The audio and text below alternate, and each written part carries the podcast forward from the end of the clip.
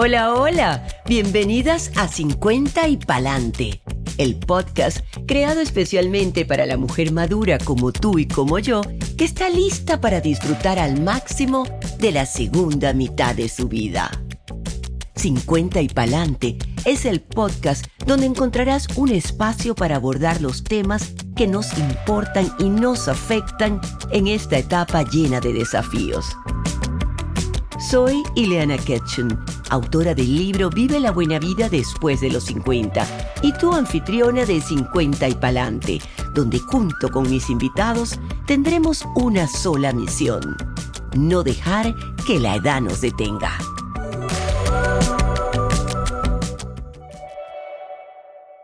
Hola, hola, qué bueno encontrarnos nosotros por aquí de verdad que estoy muy emocionada por empezar con este ciclo de conversaciones importantes. Hoy tengo un invitado muy, pero muy, pero muy especial, el doctor Diego Bernardini. Bueno, bienvenido, Diego, a este espacio y a todas las personas que están ahorita aquí presentes. Bienvenidos a 50 y Palante. Para mí es un honor y un placer contar contigo en esta oportunidad para abrir. Iliana, muchas gracias por la invitación, un gusto compartir.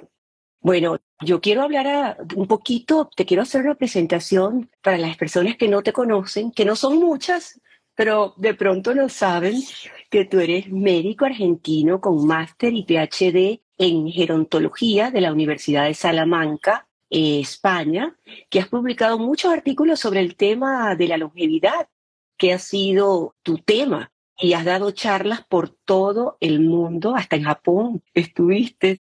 Y has escrito dos libros, el primero en el 2015, de vuelta se llama Diálogos con personas que vivieron mucho y lo cuentan bien.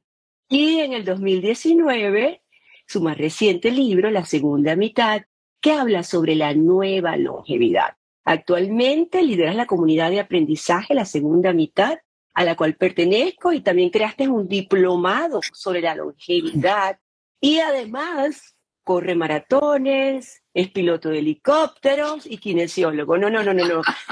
Es que tengo ante mí a todo un personaje y un líder del mundo porque está haciendo que la longevidad sea mucho más visible.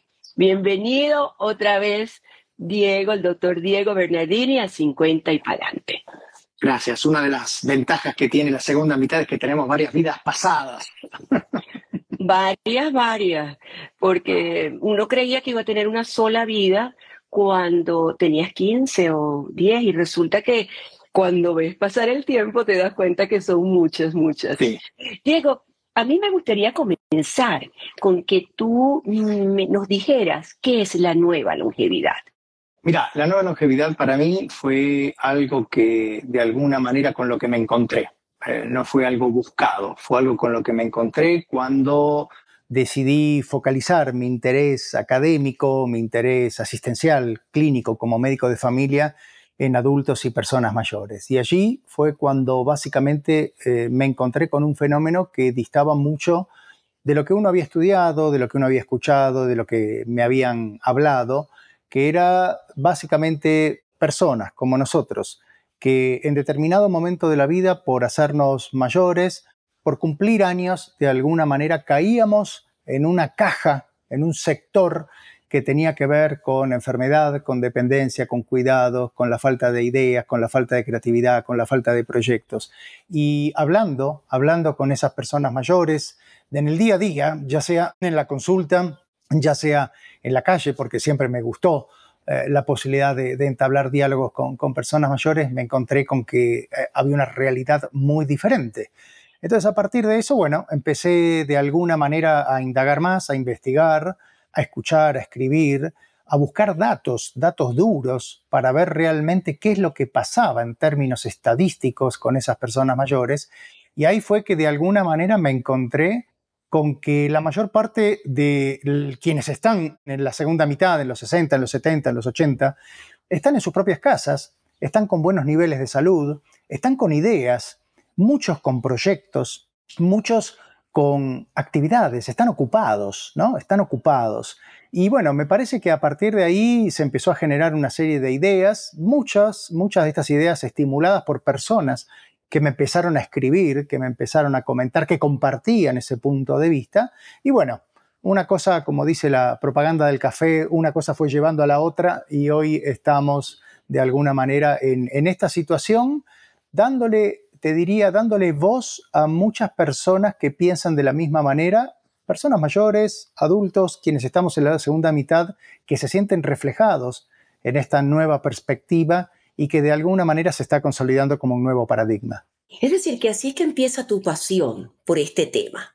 Cuando te empezaste a dar cuenta de la cantidad de personas activas, de más de 50, o viene por otro, o hubo algo, un hecho en especial que hizo que te llenaras de ese interés.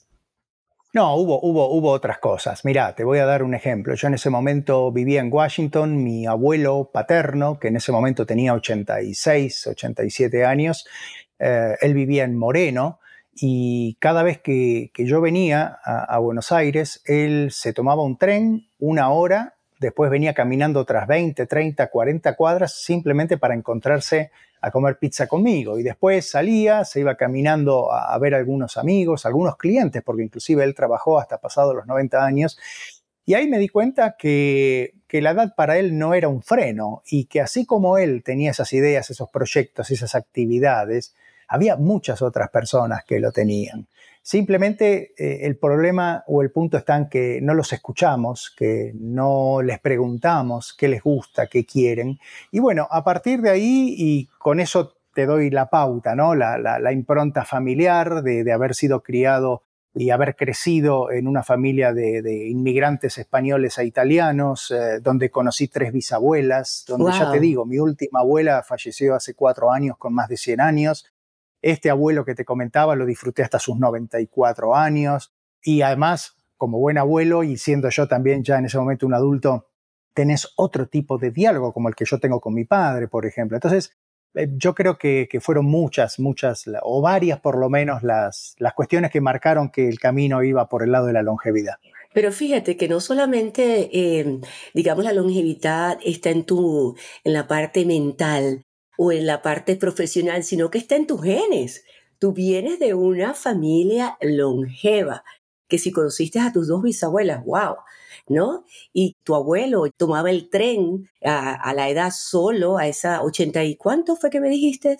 86, 87 años él venía a la ciudad a verme, pero te voy a contar algo que, que quizás es la contracara de esto, y que de alguna manera también actuó como un motor. Eh, muchas veces es cierto, las personas, como vos dicen, la familia longeva, los bisabuelos, pero mi madre, por ejemplo, mi madre murió muy joven. Mi madre murió cuando yo tenía 23 años, ella apenas había cumplido los 44 años. Y esos golpes, esos golpes eh, en la vida de alguna manera también debo decir que me llevaron a que no hay un día en mi vida donde yo no piense en la finitud. Esa es la realidad. O sea, la muerte para mí, por haberla vivido quizás tan cercana por lo de mi madre y también por pacientes. He tenido pacientes muy queridos, muy queridos, que los he acompañado el último año, año y medio de sus vidas y que han dejado impronta. Y eso creo que también claramente, eh, por lo menos a mí, me ha marcado en esa cuestión de decir, bueno, a ver, ¿qué es lo que se viene por delante? ¿Cómo me gustaría vivirlo? ¿Qué oportunidades eh, me da esta posibilidad concreta de una longevidad? Y disfrutar realmente cada día como si fuera el último, porque, bueno, lo dice la, dedicatoria, lo puse en la dedicatoria de mi segundo libro, esto es un viaje, es un viaje, la vida es un viaje al que hay que ponerle color y, que no sabemos cuándo se termina, ¿no? Bueno, y lo tienes presente en tu vida, las, dos caras, el yin, el yang, el blanco y el negro. La finitud muy joven y de pronto también la longevidad. Y eso es algo que todos deberíamos tener presentes en el día a día, ¿no? Esto me hace recordar la anécdota de tu abuelo. Ayer yo me corté el pelo, quien me lo cortó tiene 89 años. La gente me dice, ¿cómo se te ocurre de pronto, no? Porque eso es otra de las cosas que la gente a veces piensa, las personas piensan que cuando tú vas cumpliendo años, vas perdiendo facultades, pero como una afirmación, como un estereotipo. Y es por eso que me gustaría que me, que me definieras un poco qué es ser mayor. Mira, ser mayor es algo muy permeable, muy flexible, porque eh, quizás mi hijo que tiene 17 años a mí me ve como una persona mayor, pero yo al mismo tiempo veo a mi padre de 78 años y lo considero una persona joven todavía a los 78 años. Yo creo que el ser mayor tiene que ver con cómo nos han educado, en qué entorno nos hemos criado, cuáles son nuestros valores, cuál es nuestra cultura, nuestro grado de conocimiento y también nuestra flexibilidad mental, nuestra posibilidad de estar abiertos a, experiencias, a escuchas, a vernos quizás en esa persona que está enfrente como nosotros el día de mañana. Creo que ahí está un poco la, la sabiduría que, a ver, tampoco soy de los que creen que la sabiduría viene con los años. El que fue un tonto toda su vida o fue un tonto de joven lo va a ser de mayor también. Y el que fue un mal tipo o una mala persona de joven lo va a ser también de grande. Pero yo creo que el ser mayor es eso, el ser mayor hoy, hoy, en esta vida que nos toca vivir en el siglo XXI, eh, no va agarrado de la edad. Si miramos 100 años atrás, una persona era mayor a los 30 años le quedaba muy poco tiempo por delante de vida y además llegaba en unas condiciones totalmente diferentes. Hoy, ser mayor es algo permeable, es algo flexible, es algo que depende de nuestro momento de vida y de cómo nos han educado, y es algo que no va, que no va agarrado a un indicador que todavía es tan fuerte y tan duro, tan rígido y tan ingrato muchas veces como es la edad, la edad cronológica. Y que nosotros ahorita somos protagonistas de ese cambio de esta nueva longevidad que a pesar de que fuimos criados con esos valores, que las personas de 60, 70 años ya eran considerados abuelitos y eran catalogados como que, de hecho, a nivel de mercadeo ni existían, porque llegaba hasta 45 años y más. Toda una franja de diferentes intereses que puede haber a partir de los 45 años. No es lo mismo una persona de 75 que de 45. Sin embargo, se unía se encapsulaba a todos, se etiquetaba a todos en un solo grupo, por lo menos a nivel de mercadeo. Y ahora nosotros tenemos esta posibilidad de saber, somos la primera generación que está consciente de su longevidad y que sabe que depende de sus decisiones, va a ser su futuro. Completamente. Sí, eso para mí es, es un privilegio estar viviendo en esta época en la que estamos, cada uno descubriéndose y cada uno según sus intereses y según lo que quiera para su vida, ¿no? Ahora, te quisiera preguntar, tú dijiste en algún momento, has dicho que uno tiene que aprender a envejecer. Aprovechemos este momento de cambio de paradigmas para que compartas con nuestra comunidad cómo aprendemos a envejecer y cómo envejecemos bien. Mira, lo primero es sí, yo creo que, a ver, toda nuestra vida como personas es aprendizaje. En algún momento de nuestra vida aprendimos a caminar, aprendimos a comer, aprendimos un oficio, una profesión, un idioma, aprendimos a relacionarnos quizás con gente que no nos caía tan bien.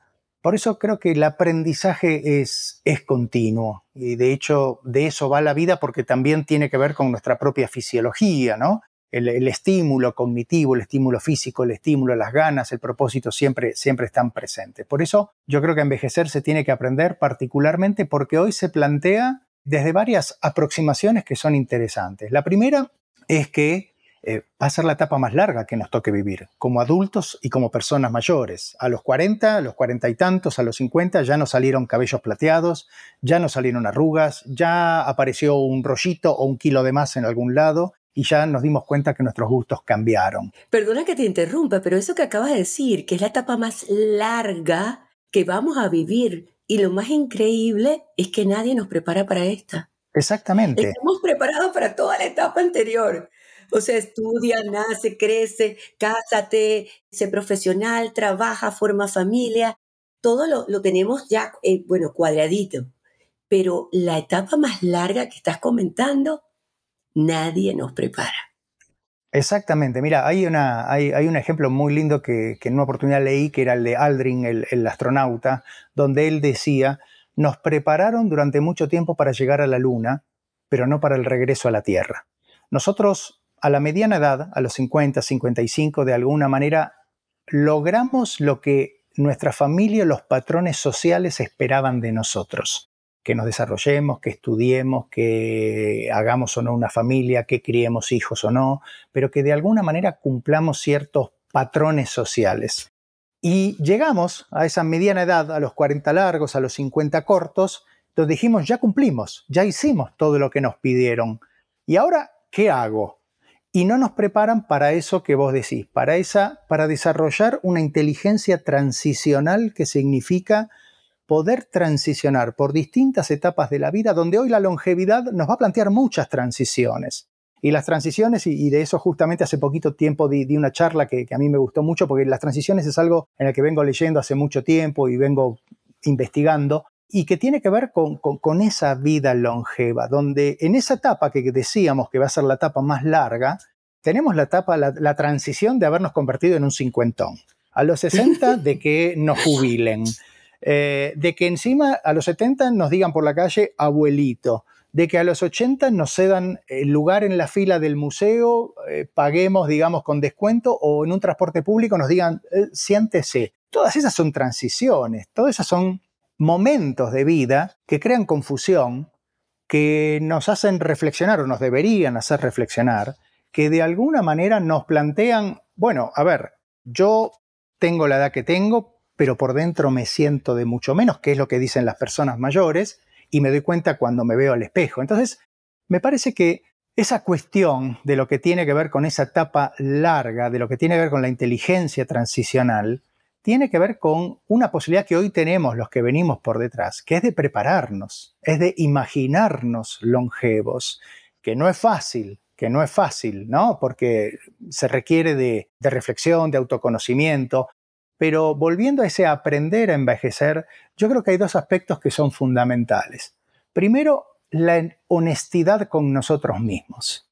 Viste que cuando llegamos a una determinada edad nos encontramos con personas que, que son mayores o que tienen años y decimos, qué clara que la tiene esta persona, qué claridad de pensamiento, qué claridad en las decisiones.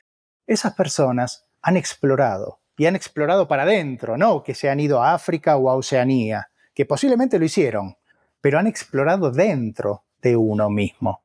Y esa exploración creo que tiene que ver con estos dos aspectos. El primero es la honestidad. Tenemos que ser honestos con el paso del tiempo, tenemos que aceptarlo. Y el otro es la confianza, la confianza en nosotros mismos, la confianza en que vivimos, la confianza en que experimentamos, en que nos alegramos, en que sufrimos. Esa honestidad y esa confianza me parece que es fundamental para poder aprender a envejecer. La honestidad. Me llamó la atención mucho la, la, palabra que usaste y todavía no la entiendo bien porque es cierto que después de los 50 hay una conexión mucho más grande con tu espiritualidad y te hace que tú empieces un viaje de autodescubrimiento o redescubrimiento porque aquel que creías que eras ya no lo eres. Exactamente. Entonces te tienes que conectar para saber quién soy ahora y quién quería ser que no fui y que de pronto tengo tiempo de ser pero tú utilizas la palabra honestidad. Eh, ¿Me la podrías explicar mejor para yo entender? Mira, para mí honestidad tiene que ver con, con ese autoconocimiento, con esa propia exploración y con aceptar que no siempre lo que recibimos como mensajes de la sociedad es la realidad. Ok, ok.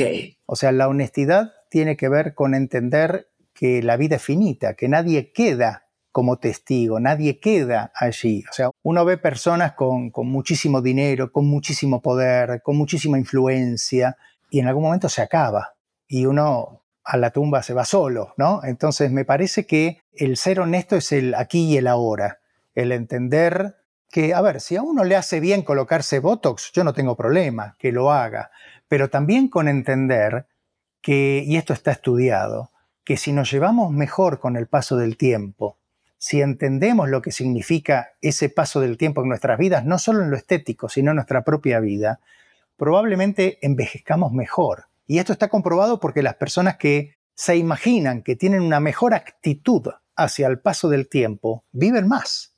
Pero no solo viven más, además viven mejor. Ok, entonces estaríamos hablando de aceptación. Sí. Porque cuando uno acepta, mira, esto es lo que, lo que soy, esto es lo que hay, te hace moverte, te mueve hacia adelante, te pone proactivo. Mientras cuando estás a lo mejor de allí viene la, la palabra honestidad, cuando estás tratándote de engañar de que eres lo que ya no eres, Estás jodido. Exactamente. no te dejas mover y no te dejas hacer las cosas que quieres. Entonces, una de las razones, uno de los principales pilares para envejecer bien, ya que estamos hablando de esto, es ser honesto contigo mismo y aceptar lo bueno y lo malo. Y siempre se habla de malo, pero hay muchas cosas buenas que vienen con los años. Y me gustaría que compartiera varias de esas ventajas de aceptar nuestros años nuestra sabiduría, nuestros aprendizajes, nuestras debilidades y fortalezas, cómo podemos entonces aprovecharlas en esta etapa de la vida. ¿Cuáles son las ventajas que nos ofrece ahora, digamos, esta etapa más larga de la que vamos a vivir? Mira, hace un tiempo hablaba con un ensayista, con un intelectual muy reconocido de Argentina, Santiago Kovadlov, y él me decía, cuando yo era joven iba a Europa iba a los museos, salía de un museo, iba para otro. Me dice, hoy cuando viajo, voy a un museo, pero voy si tengo ganas. Si no, me siento en un café y veo la vida pasar, porque es lo que tengo ganas de hacer. Me parece que ahí está el punto. A ver, a mí me pasa lo mismo, y yo no tengo ningún empacho en decirlo. Mi vida útil dentro de un museo es de una hora y media. Yo después de una hora y media me empieza a doler la cintura, me duermo, me fatigo, ya no le presto atención. Y para mí, un museo muy interesante es la sociedad. Es sentarme en un café a ver la vida pasar, a ver los códigos de la gente, cómo se manejan, cómo piden las cosas, cómo visten, cómo... Me gusta ser un observador no participante en ese sentido. Entonces, por el hecho de que no pueda estar más de una hora y media en un museo, hoy, hoy, a mí no me molesta, no me va a ser ni más intelectual o más ignorante, es simplemente mi momento. Y me parece que eso tiene que ver por citar un ejemplo autorreferencial, si se quiere, y por qué no, porque en definitiva estamos hablando de vidas, de la tuya, de la mía, de quienes nos están acompañando, no tiene por qué ser mal visto. Entonces, me parece que esa honestidad es la que también nos tiene que guiar en las decisiones del futuro a tomar. Porque hoy una persona que, llega a los 60 años y tiene por delante 25, hasta 30 años más de expectativa de vida. O sea, yo tengo 56 años. Hoy, en términos estadísticos, los que tenemos 55, los que pasamos los 55 años, tenemos la mitad de posibilidades de llegar a los 95. Entonces, hoy de cuatro que tienen 80 años, uno va a llegar a los 95 y uno va a llegar a los 90 y los otros dos van a llegar a los 85.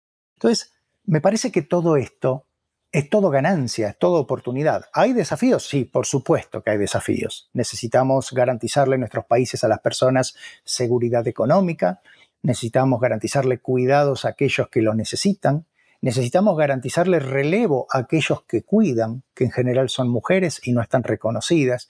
Tenemos, por supuesto, muchos desafíos, pero tenemos que pensar que eh, el desarrollo nos está haciendo vivir más y eso encierra desafíos, pero también muchas oportunidades. Que estamos viendo definitivamente el cambio del mundo, demográficamente y de otros aspectos también, porque se crean nuevas necesidades, nuevos deseos.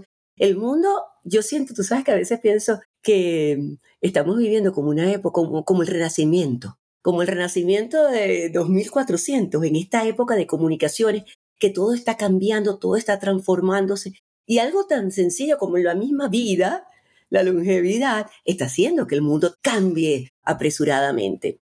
Eso me hace recordar uno de los temas que siempre me ha preocupado un poco y que es uno de tus temas también, que es el tema de la jubilación.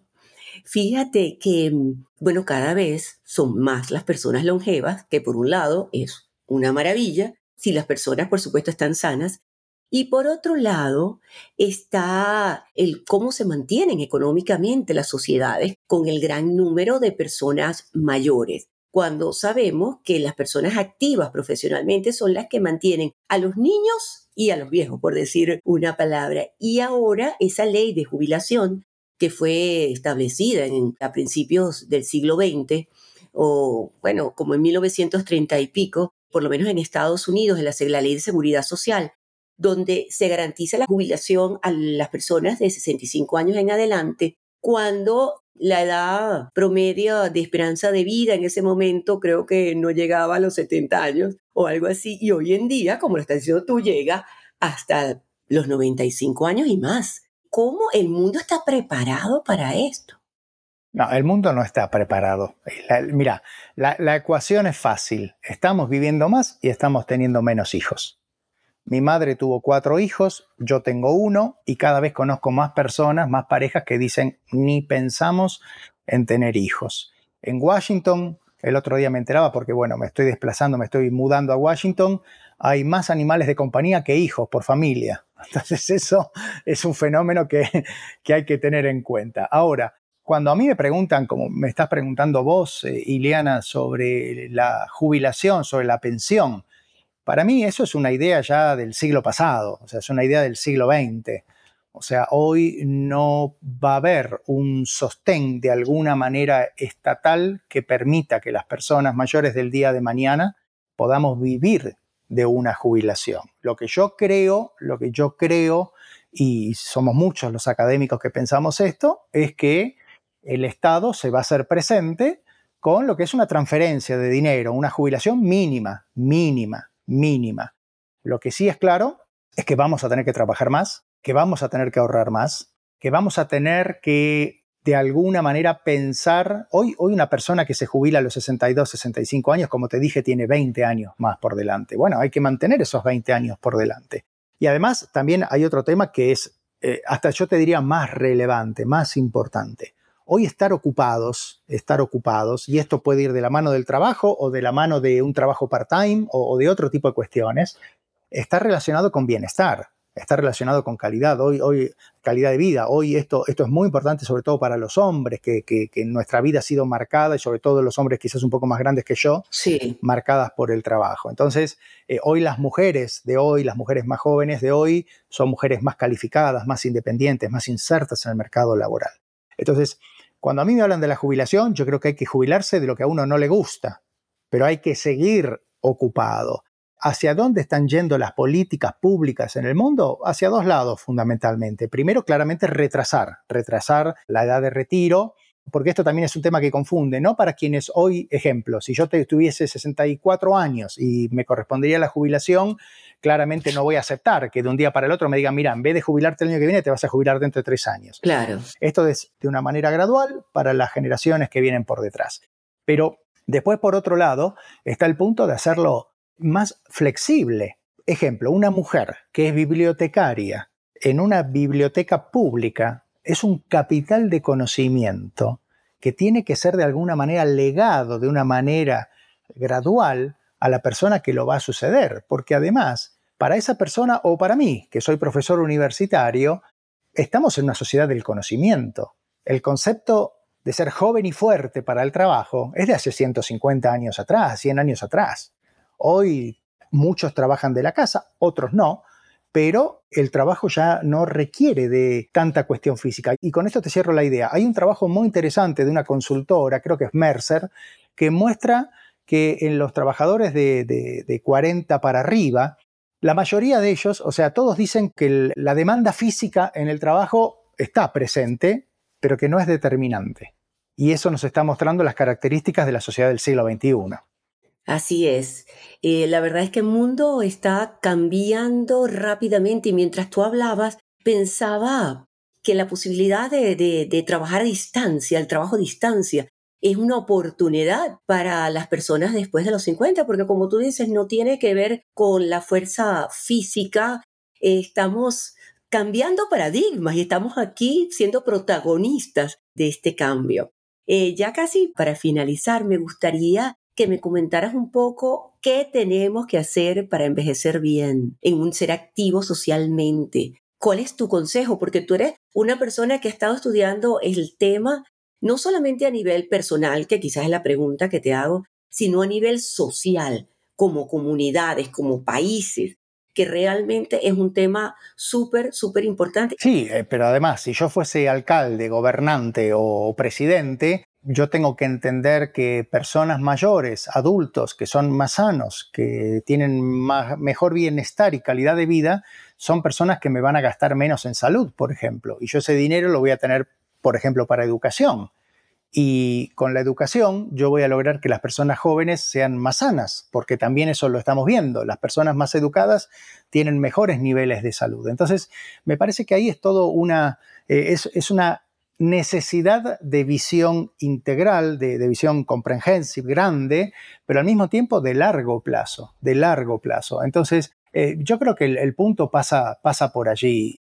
Hay un tema que a mí cada vez me interesa más, eh, bueno, a mí y a muchos, que es eh, cómo poder gestionar toda esa atmósfera social que nos rodea, que es un sistema vivo, el de nuestros vínculos, el de nuestras emociones, el de nuestras relaciones, que por supuesto se van transformando en nuestra vida y que particularmente a medida que nos hacemos mayores empieza a haber falencias porque cambiamos de intereses, porque se nos mueren amigos, porque se divorcian y uno siempre queda de un lado del otro, porque viajan y se mudan. Entonces me parece que ahí hay una inteligencia emocional que tenemos que empezar a, trabajar, a cultivar eh, activamente para salir a buscar relaciones, vínculos. A ver, todos sabemos que hay relaciones y vínculos de distintas intensidades. Yo no todo el mundo le voy a contar las cosas profundas de mi vida, o lo que me interpela, o lo que realmente me angustia.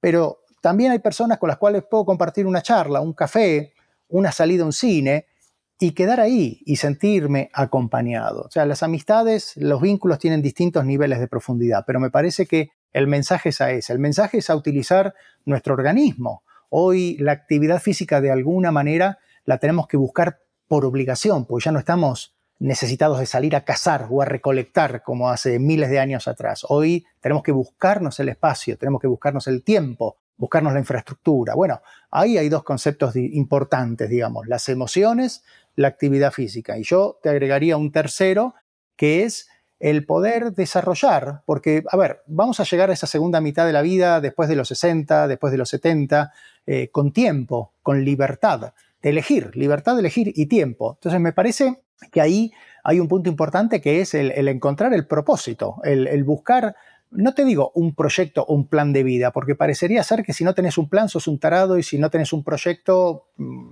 ¿no? O sea, buscar un propósito, algo que, que nos haga sentir bien, que nos guste, que nos permita transmitir nuestra experiencia, nuestro legado y que al mismo tiempo, como digo, tenga que ver con nuestro bienestar. Fíjate que yo creo que de verdad que todos tenemos que tener un proyecto en la vida. Mientras nuestros recuerdos sean más grandes, más que nuestros proyectos, ahí envejecemos mal. Porque no tiene que ver con la dimensión del proyecto. Puede ser un proyecto pequeño, puede ser el jardín de tu casa, puede ser lo que tú quieras, pero esa sensación de aprovechar que estamos bien, que podemos, es que simplemente que podemos hacer esas cosas que queremos y volvemos al caso de la honestidad cuando te conoces, cuando tienes esa conexión, cuando eres honesta contigo mismo y te conoces, sabes qué es lo que quieres, qué es lo que te gusta, qué es lo que te hace sentir bien para ese bienestar. Entonces yo sí creo, como tú, que, que, tener un proyecto de vida o un propósito, no importa cómo lo llamemos, porque hay diferentes vertientes de, que el propósito, si nos ponemos a filosofar, el, propósito de la vida es estar y es eh, la felicidad. Pero no, no, no, es eso que, nos hace, como dicen los japoneses con su ikigai, levantarnos todas las mañanas con entusiasmo e ilusión por hacer eso que nos va a dar ese bienestar del que hablas. Sí, sí, completamente. A ver, yo creo, y eso es como, como hablamos hace un instante, eh, ese ikigai, esa, e, es una búsqueda, es una búsqueda personal y es una búsqueda que tiene que ver también con, con lo vivido. O sea, yo hoy puedo decirte que encontré mi ikigai, por llamar así, que encontré mi propósito de vida qué es lo que vengo haciendo con el diplomado, con, la comunidad, con las charlas, con la escritura. En algún momento tuve que elegir si convertirme o seguir en el camino de lo que era un académico duro, de los congresos médicos, de los papers de investigación, o dedicarme a las personas que van por la calle, que nos, hoy nos están acompañando, que no entienden de salud, que siempre piensan que los médicos hablamos en difícil para poder modificarles la vida. Y eso fue lo que a mí me gustó, lo que de alguna manera me dio y me da más satisfacción. Y ese es mi Kigai y espero seguir haciéndolo hasta, hasta que sea muy viejito y me digan, no lo escuchamos al doctor o nos está repitiendo las mismas cosas, ¿no? Pero bueno, creo que ese es el camino y es un camino que uno busca personalmente. ¿Y cuándo descubriste tu Ikigai? Mira, lo descubrí pasados los 40, cuando me di cuenta que había llegado a, a, ser toda la carrera académica, las dos carreras de grado, la maestría, el doctorado, había trabajado como médico en Argentina, en España, después me mudé a Washington, trabajé en el lugar donde siempre quise trabajar, que era la Organización Mundial de la Salud, inclusive estuve en Ginebra varias veces, y me di cuenta que, no me satisfacía. Es más, hasta me enfermó, porque me di cuenta que había culturas organizacionales que no tenían que ver con el mensaje que, que muchas veces uno pensaba que iba a encontrar allí. Y a partir de ahí eh, pegué un giro, un giro muy grande en mi vida. Hubo una transición muy importante. Cuando te digo que, a mí la, Organización Panamericana de la Salud me enfermó, te lo digo en serio porque me mandó al hospital de alguna manera. Y ahí en ese momento, con 46 años creo que tenía, decidí, 44 años, decidí hacer un cambio muy grande y ahí empecé a, e, ese camino de búsqueda, ese camino de búsqueda, de reflexión, de hablar con personas mayores, porque eh, en ese momento yo dejo la, Organización Panamericana de la Salud en Washington y me pongo a escribir mi primer libro, que es un libro de, testimonios, de historias de vida.